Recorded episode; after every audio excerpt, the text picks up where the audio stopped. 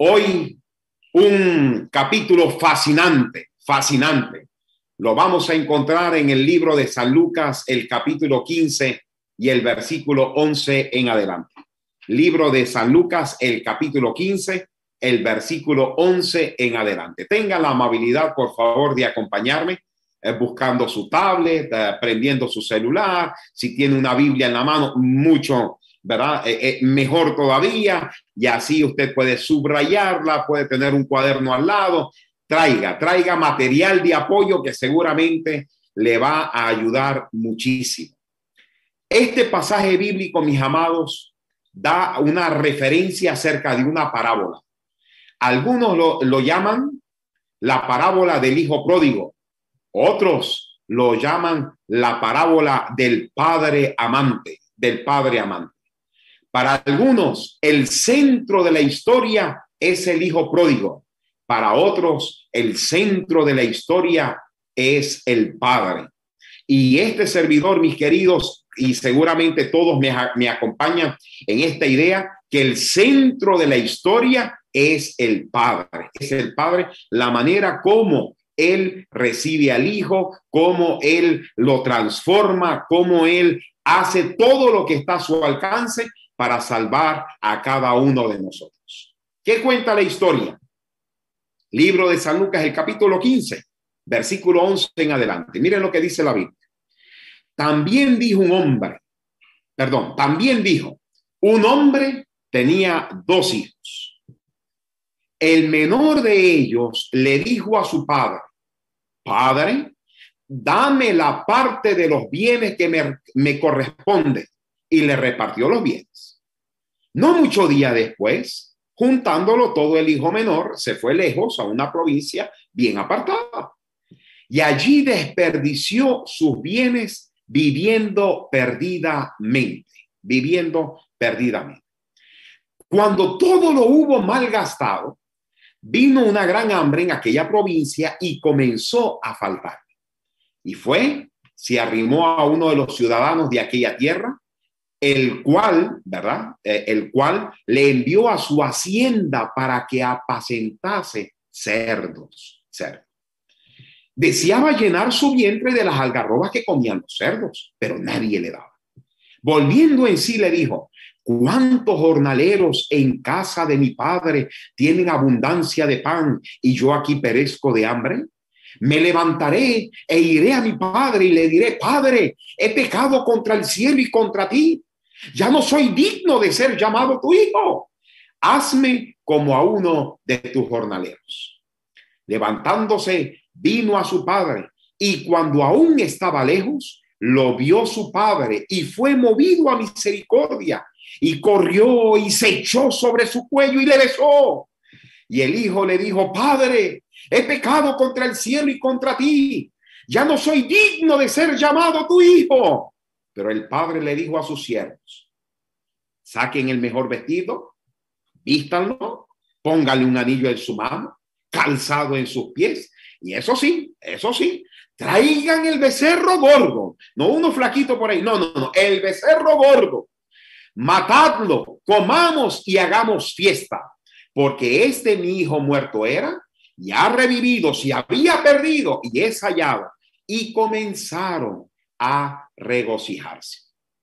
Una historia, mis queridos, eh, muy interesante, que al principio produce muchísima tristeza, pero que al final es como esos cuentos o esas historias fantásticas que tienen un, un final feliz y lo digo para la gloria de Dios. Miren algo interesante. Dice la palabra de Dios que tiene dos hijos. Aquel padre tiene dos hijos. Uno el mayor y el otro el menor. No vamos a hablar del mayor, sino que vamos a eh, dedicar un espacio para hablar acerca del menor. No es porque el mayor no sea importante, no, el mayor tiene su trascendencia, tiene su trascendencia. Pero en este momento vamos a hablar del menor. ¿Qué sucede? ¿Qué dice la Sagrada Escritura? El menor, de manera osada, osada, viene donde su papá y le dice, hey papá, necesito la parte que me corresponde. Ven acá, ven acá, aquí para hablar entre, eh, entre usted y yo. ¿Ustedes creen que realmente el papá debería estar dándole un centavo a su hijo? No, no. ¿Cuándo los hijos pueden reclamar la herencia? Ya seguramente le ha llegado el pensamiento a su mente y es eh, cuando el papá o la mamá, ¿verdad? Ya no exista físicamente al lado y cada uno de ellos. Así que este muchacho fue osado.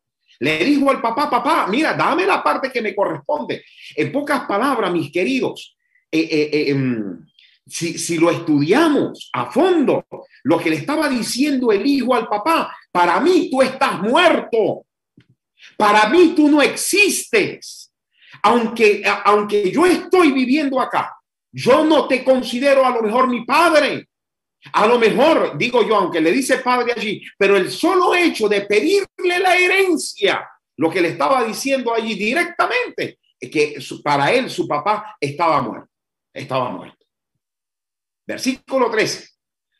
Dice que no muchos días después, juntó todo el hijo menor, se fue lejos a una provincia apartada el solo hecho de que la Biblia me, dice, me, diga a mí que era, era una provincia apartada, es que no quería saber nada del Padre, nada del Padre.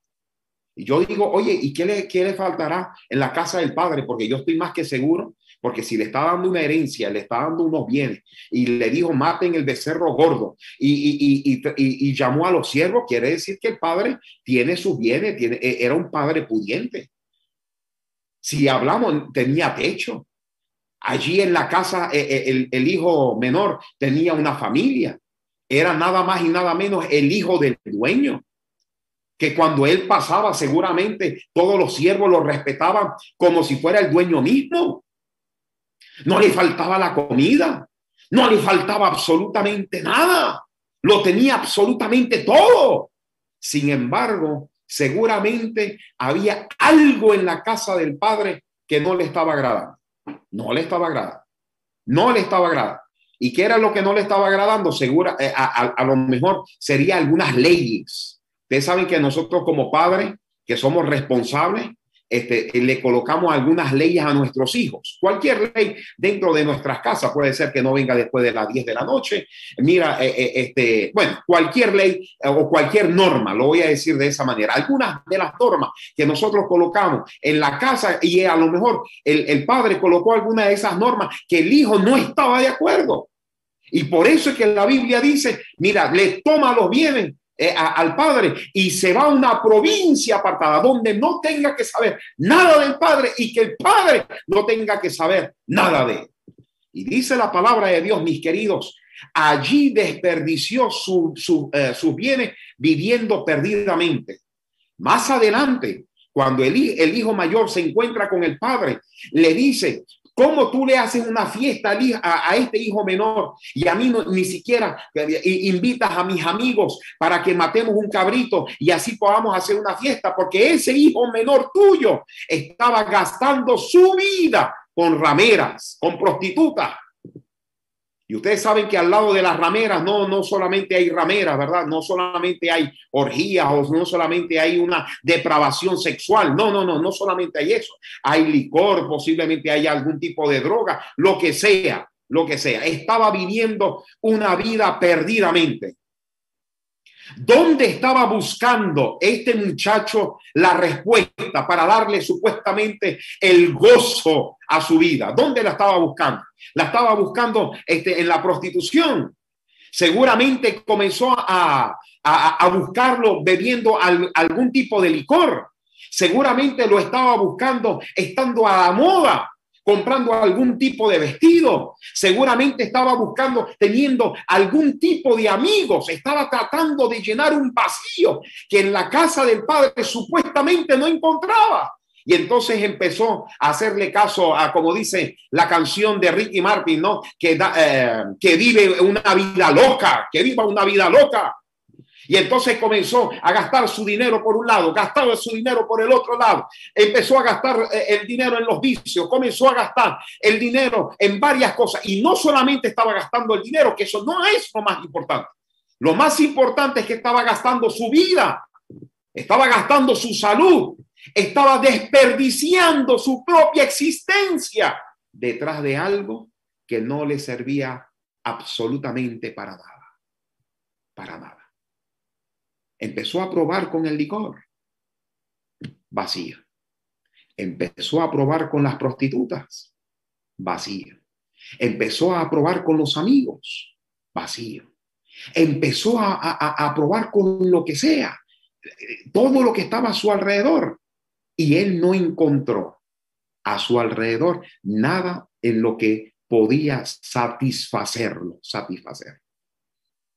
Por eso que dice la Biblia en el versículo 14, cuando todo lo hubo mal gastado, todo lo hubo mal gastado, vino una gran hambre en aquella provincia y comenzó a faltarle, comenzó a faltarle.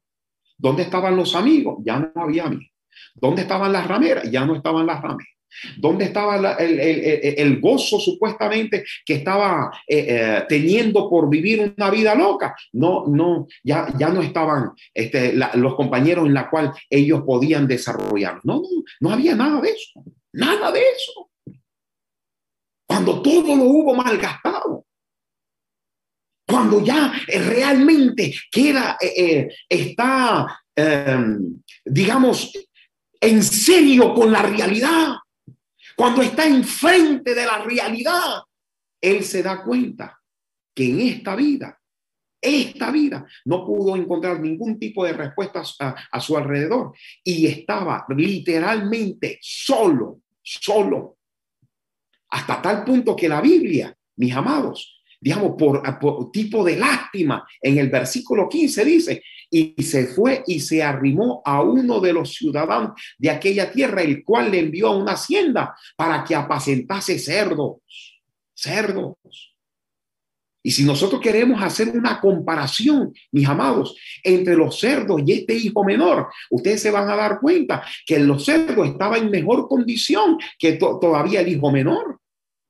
Al hijo menor, ¿qué tenía en la casa del padre? Tenía comida. ¿Y ahora qué pasó? No, no tenía comida. En la casa del padre tenía vestido y ahora no tenía vestido. En la casa del padre tenía una familia, ahora estaba solo. En la casa del padre tenía un techo y ahora, no eh, ahora vive arrimado, arrimado. Y pudiéramos seguir comparándolo. Ahora nosotros podemos compararlo en este estado con los cerdos con los cerdos. Eh, eh, el hijo menor vivía arrimado, en cambio los cerdos tenían casa propia, casa propia. El hijo menor le faltaba la comida y, que, y, los cerdos tenían allí, ¿verdad? Las algarrobas ahí que se estaban dándose un gustazo, un gustazo con esa, con esa comida. Los, eh, eh, los, cerdos, mis queridos, tenían hasta un sirviente para que le echaran la comida y el pobre hombre no tenía absolutamente nada, absolutamente nada. Eso quiere decir que llegó el, este hijo menor a estar en peor estado que los cerdos, que los.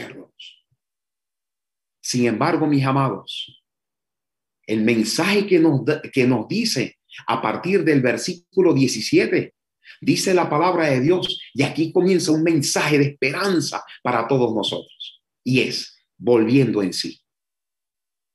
¿Saben? No necesitamos estar hundidos en algún tipo de pecado no necesitamos estar hundidos. No necesitamos estar viviendo una vida loca o una vida desesperada innecesariamente. No lo necesitamos. Nosotros tenemos que llegar en algún momento que tenemos que reflexionar. Tenemos que reflexionar. Ver por dónde, eh, por qué camino estamos andando y tomar la gran decisión de la vida de volver de nuevo a la casa del Padre. Por eso que dice la Biblia en el versículo 17, volviendo en sí, volviendo en sí. Nosotros tenemos, eh, mis queridos, eh, eh, raciocinio, tenemos inteligencia, tenemos sabiduría, tenemos que reflexionar, ver qué camino y qué paso estamos dando en esta tierra, en el camino en la cual nosotros estamos andando.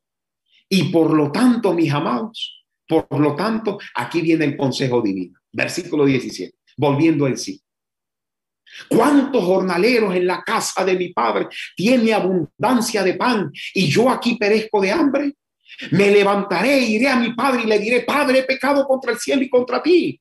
Ya no soy digno de ser llamado tu hijo. Hazme, hazme como a uno de tus jornaleros. Mire lo que estaba pensando el muchacho. Estaba volviendo en sí, estaba reflexionando. Y no solamente estaba reflexionando, sino que también estaba preparando el sermón en la cual él iba a hablar con su querido padre. Él iba a hablar con su querido padre. Y saben, mis amados, no solamente estaba reflexionando, no solamente estaba volviendo en sí, sino que el versículo 20 dice, y levantándose, y levantándose. ¿Qué quiere decir esto, mis amados? Y aquí viene eh, la, la parte emocionante de la historia, la parte emocionante de la historia. Y es, no importa en la condición en la que tú te encuentras en este instante, no importa, no importa. Yo no sé si Dios le está hablando a alguien que está sucumbido en el mundo de las drogas, yo no sé, yo no sé. Yo no sé si estoy hablando con alguien que ha estado jugando con, con los corazones de algunas damas o, de algunos eh, caballeros. Yo no lo sé. Yo no sé si ha estado algún padre, no sé si estoy hablando a un padre que ha, abandonado a sus hijos. Yo no sé si estoy hablando, ¿verdad? Si Dios le está hablando a alguno de ellos. Yo no sé si Dios le está hablando a alguien que está sucumbido en el mundo del licor o en cualquier tipo de vicio. Yo no lo sé. Yo no lo sé. Pero lo que sí sé, mis amados, es que hay una oportunidad y hay una esperanza para cualquiera y cada uno de nosotros. ¿Por qué? Porque en, el, en la desgracia más grande que estaba este muchacho, que estaba solo, estaba abandonado, en peor situación que los cerdos, dice la palabra de Dios, estaba reflexionando, estaba volviendo en sí, estaba, ¿verdad? Ya estaba pensando, analizando y dice, oye, no es justo que en la casa de mi papá haya jornaleros que están viviendo en mejor situación que, que, este, que, que yo, que soy su hijo. Y saben, mis amados, no es justo que tú vivas una vida infeliz en esta tierra.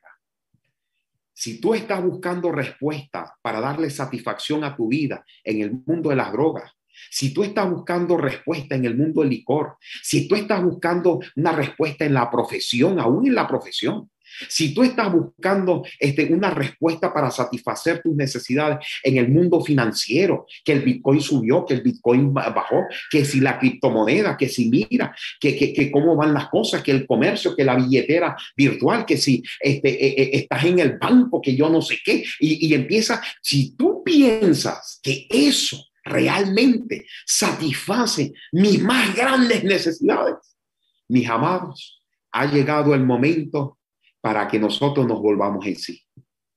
¿Sabe por qué?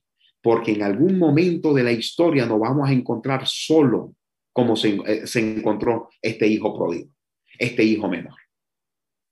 Donde tú y yo tenemos que reflexionar y decir, oye, ¿por qué camino yo estoy andando? No puede ser. Y no solamente queda en la reflexión, sino que ahora tiene que ir hacia la acción. Por eso que dice la Biblia en el versículo 20, y se levantó y vino a su padre. ¿Cuántas personas yo conozco que cuando eh, eh, le estamos hablando, le estamos predicando, le estamos enseñando el camino, la verdad y la vida? Cuando tiene que llegar el momento para tomar una decisión, la persona solamente se queda en la reflexión. Y mis amados, la bendición no, no está en la reflexión. Miren lo que estoy diciendo. Comienza la bendición en la reflexión, sí, pero no se da completa en la reflexión, no, sino cuando se da la bendición completa, cuando se levanta, cuando se levanta, cuando toma una decisión, cuando va delante de su padre, cuando va delante de su padre, cuando va delante de su padre. Y saben, mis amados, aquí viene en este versículo 20 la respuesta del Padre a la acción del Hijo, cuando dice la Biblia. Y cuando aún estaba lejos, lo vio su padre y, fue movido a, misericordia y corrió y se echó sobre su cuello y le besó. Le besó. ¿Ustedes se acuerdan el sermón que tenía el hijo, eh, eh, eh, que estaba preparando, verdad? Le decía, Padre, He pecado contra el cielo y contra ti. Ya no soy digno de llamar, eh, de ser llamado tu hijo. Y, se iba cortando, se iba, se iba, eh, iba preparando más adelante el sermón. Pero mire, en el versículo 22 se corta el sermón. En pocas palabras, el padre no estaba interesado en lo que venía a decirle su hijo. No estaba interesado. ¿Por qué, mis amados? ¿Por qué no estaba interesado? Porque él sabía en qué condición venía su hijo. Y saben, mis, queridos, si hay alguien que nos conoce al 100%, se llama nuestro Dios.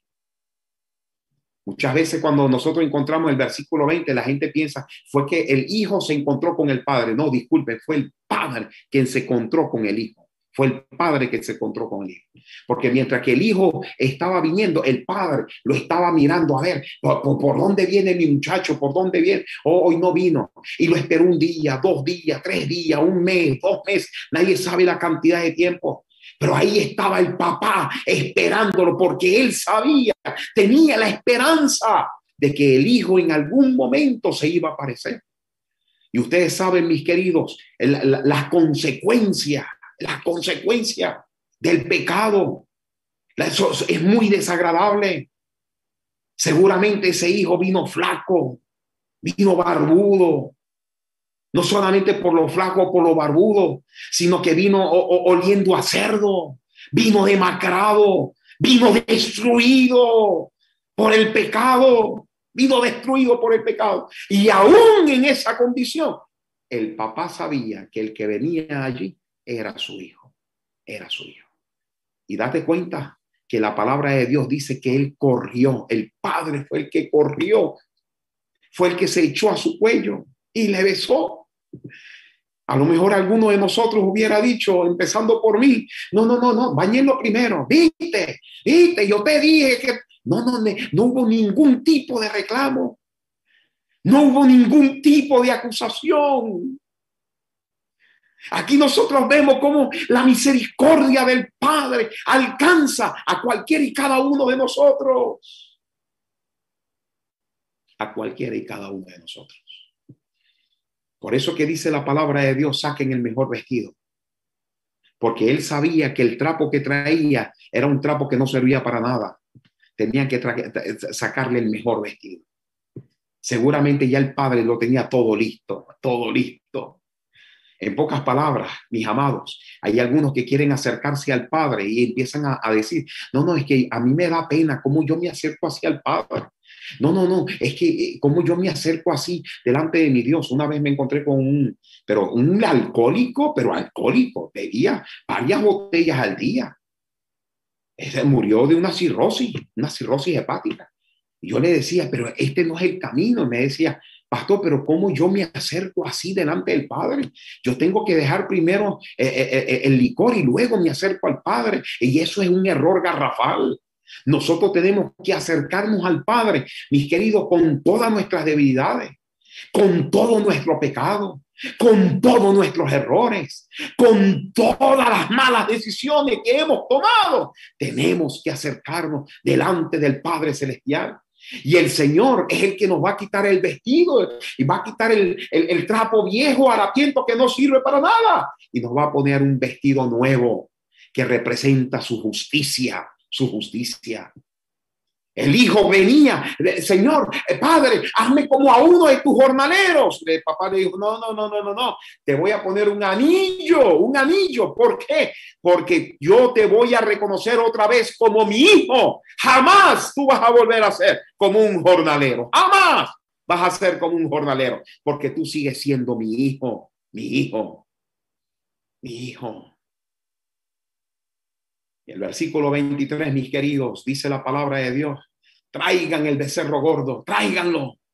Seguramente el papá ya lo tenía eh, bien preparado para ese día, bien preparado. Por eso que él dijo, tráigame el becerro gordo, porque ya, yo, ya, ya, ya lo había marcado, ya lo había marcado, que en el momento que se apareciera el hijo, iban a hacer una gran fiesta. ¿Por qué? Porque dice la palabra de Dios, porque este mi hijo muerto era y ha revivido, si había perdido y ahora es allá, es allá. Si nosotros queremos ver a un Dios alegre, a un Dios contento, a un Dios feliz, un, un cielo que anda en fiesta, en fiesta, es cuando un pecador se acerca delante del Padre Celestial y lo acepta Él como su Salvador personal.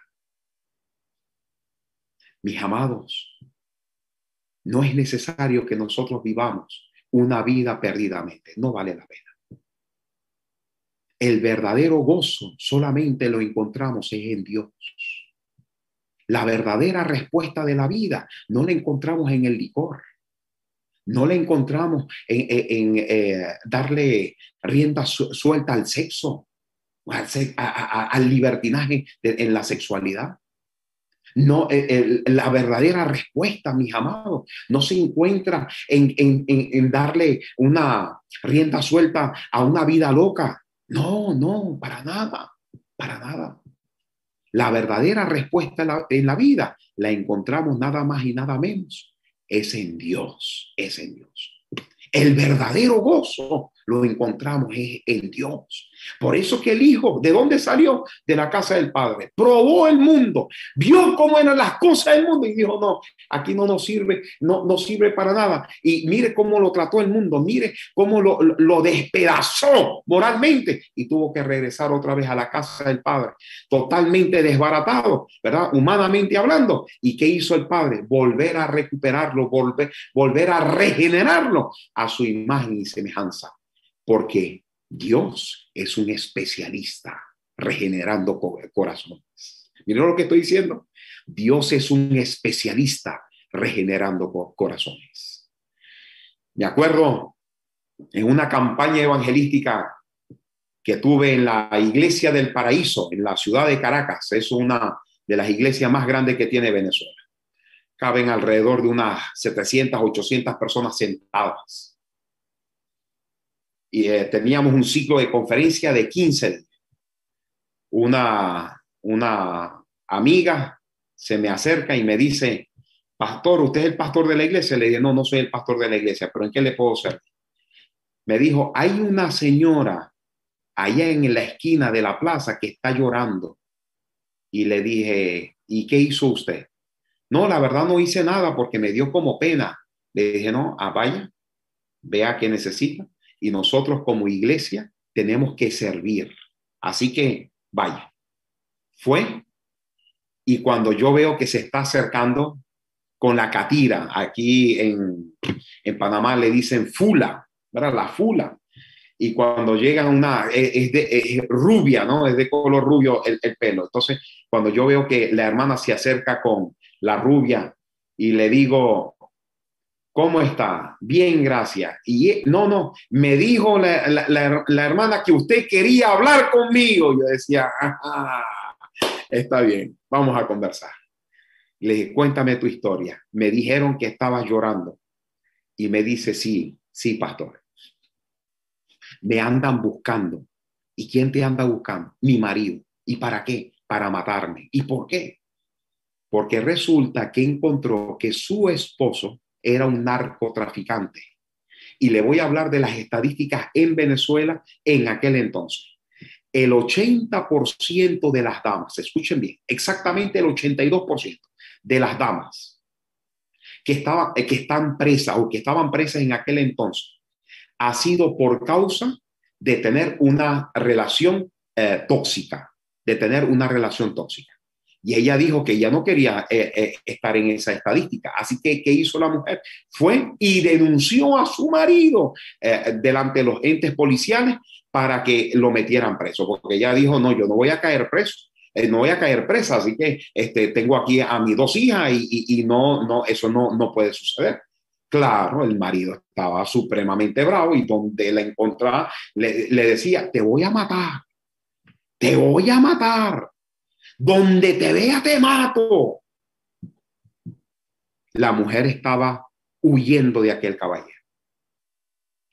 Le dije, bueno, ¿qué necesitas realmente ahora a mí?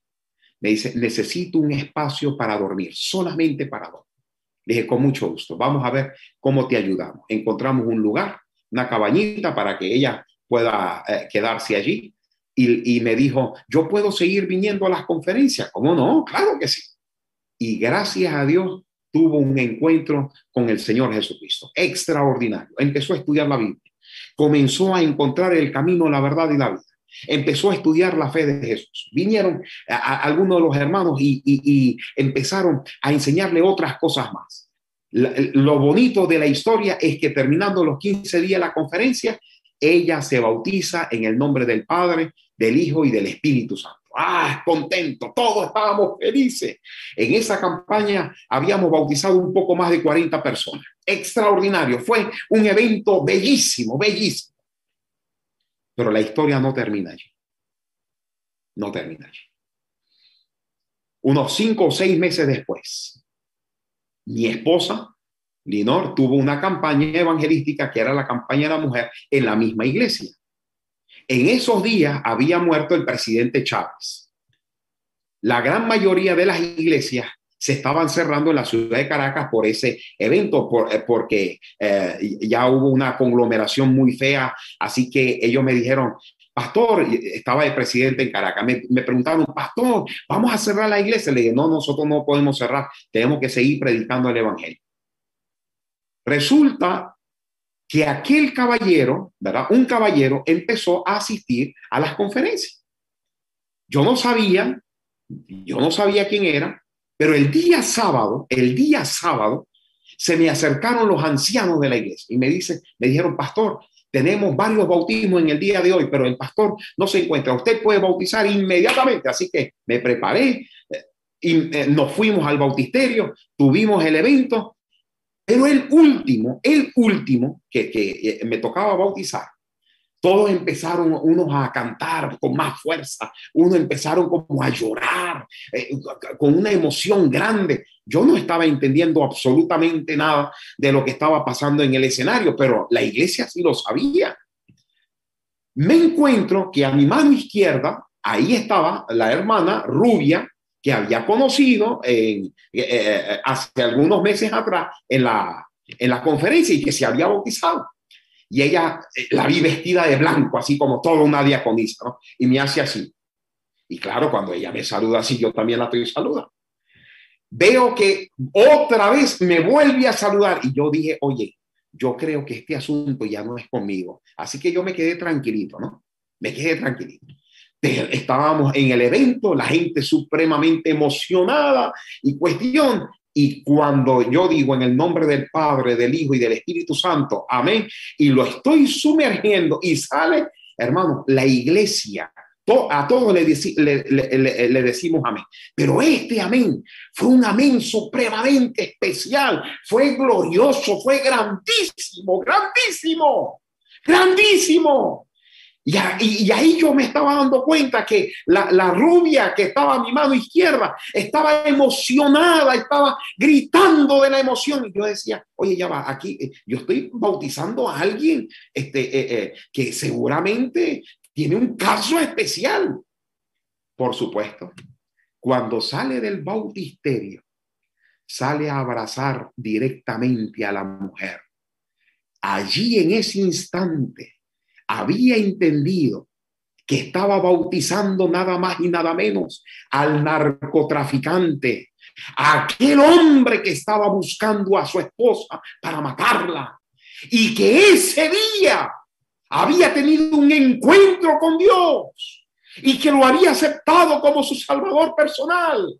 Y él se dio cuenta, mis amados, que su verdadera vida, el gozo, no estaba en las drogas, no estaba en el narcotráfico, no estaba en el dinero, no estaba en el placer sexual, no estaba en el licor, no estaba en, vivir una vida loca en esta tierra, sino que la, verdadera vida la iba a encontrar solamente en las manos del Rey de Reyes y Señor de Señores.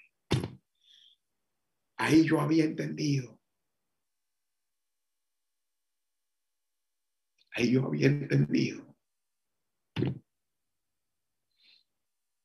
que para Dios no había nada, no, no hay nada imposible. No hay nada imposible. Ahí yo terminé de ratificar que venga lo que venga.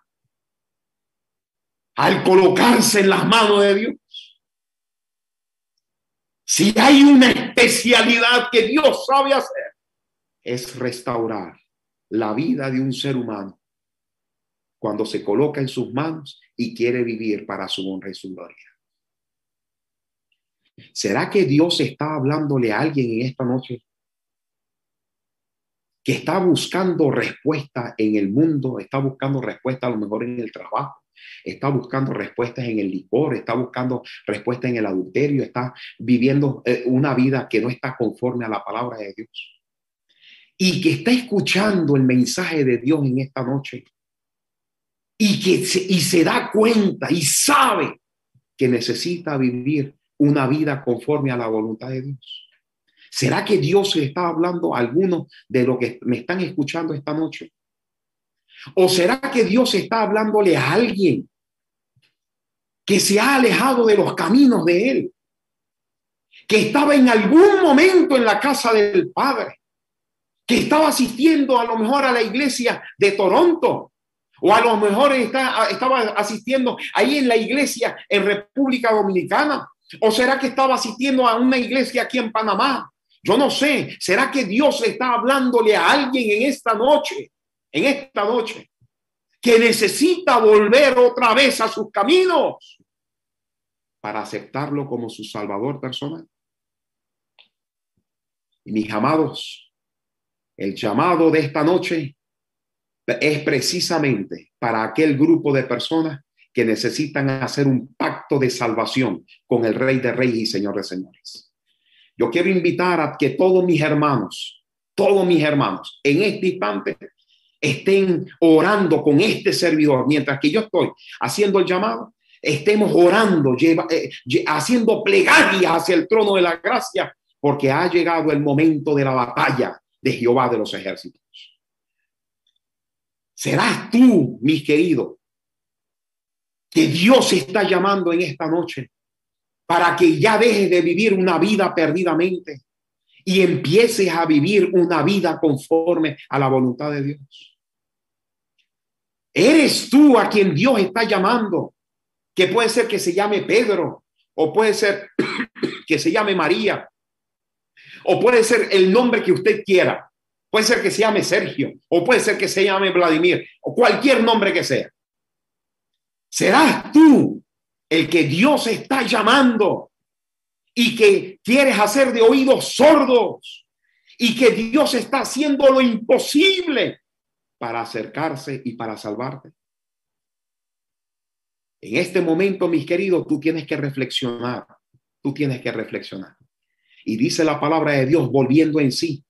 Y no solamente debes reflexionar, sino ahora tienes que actuar en el nombre del Señor Jesús.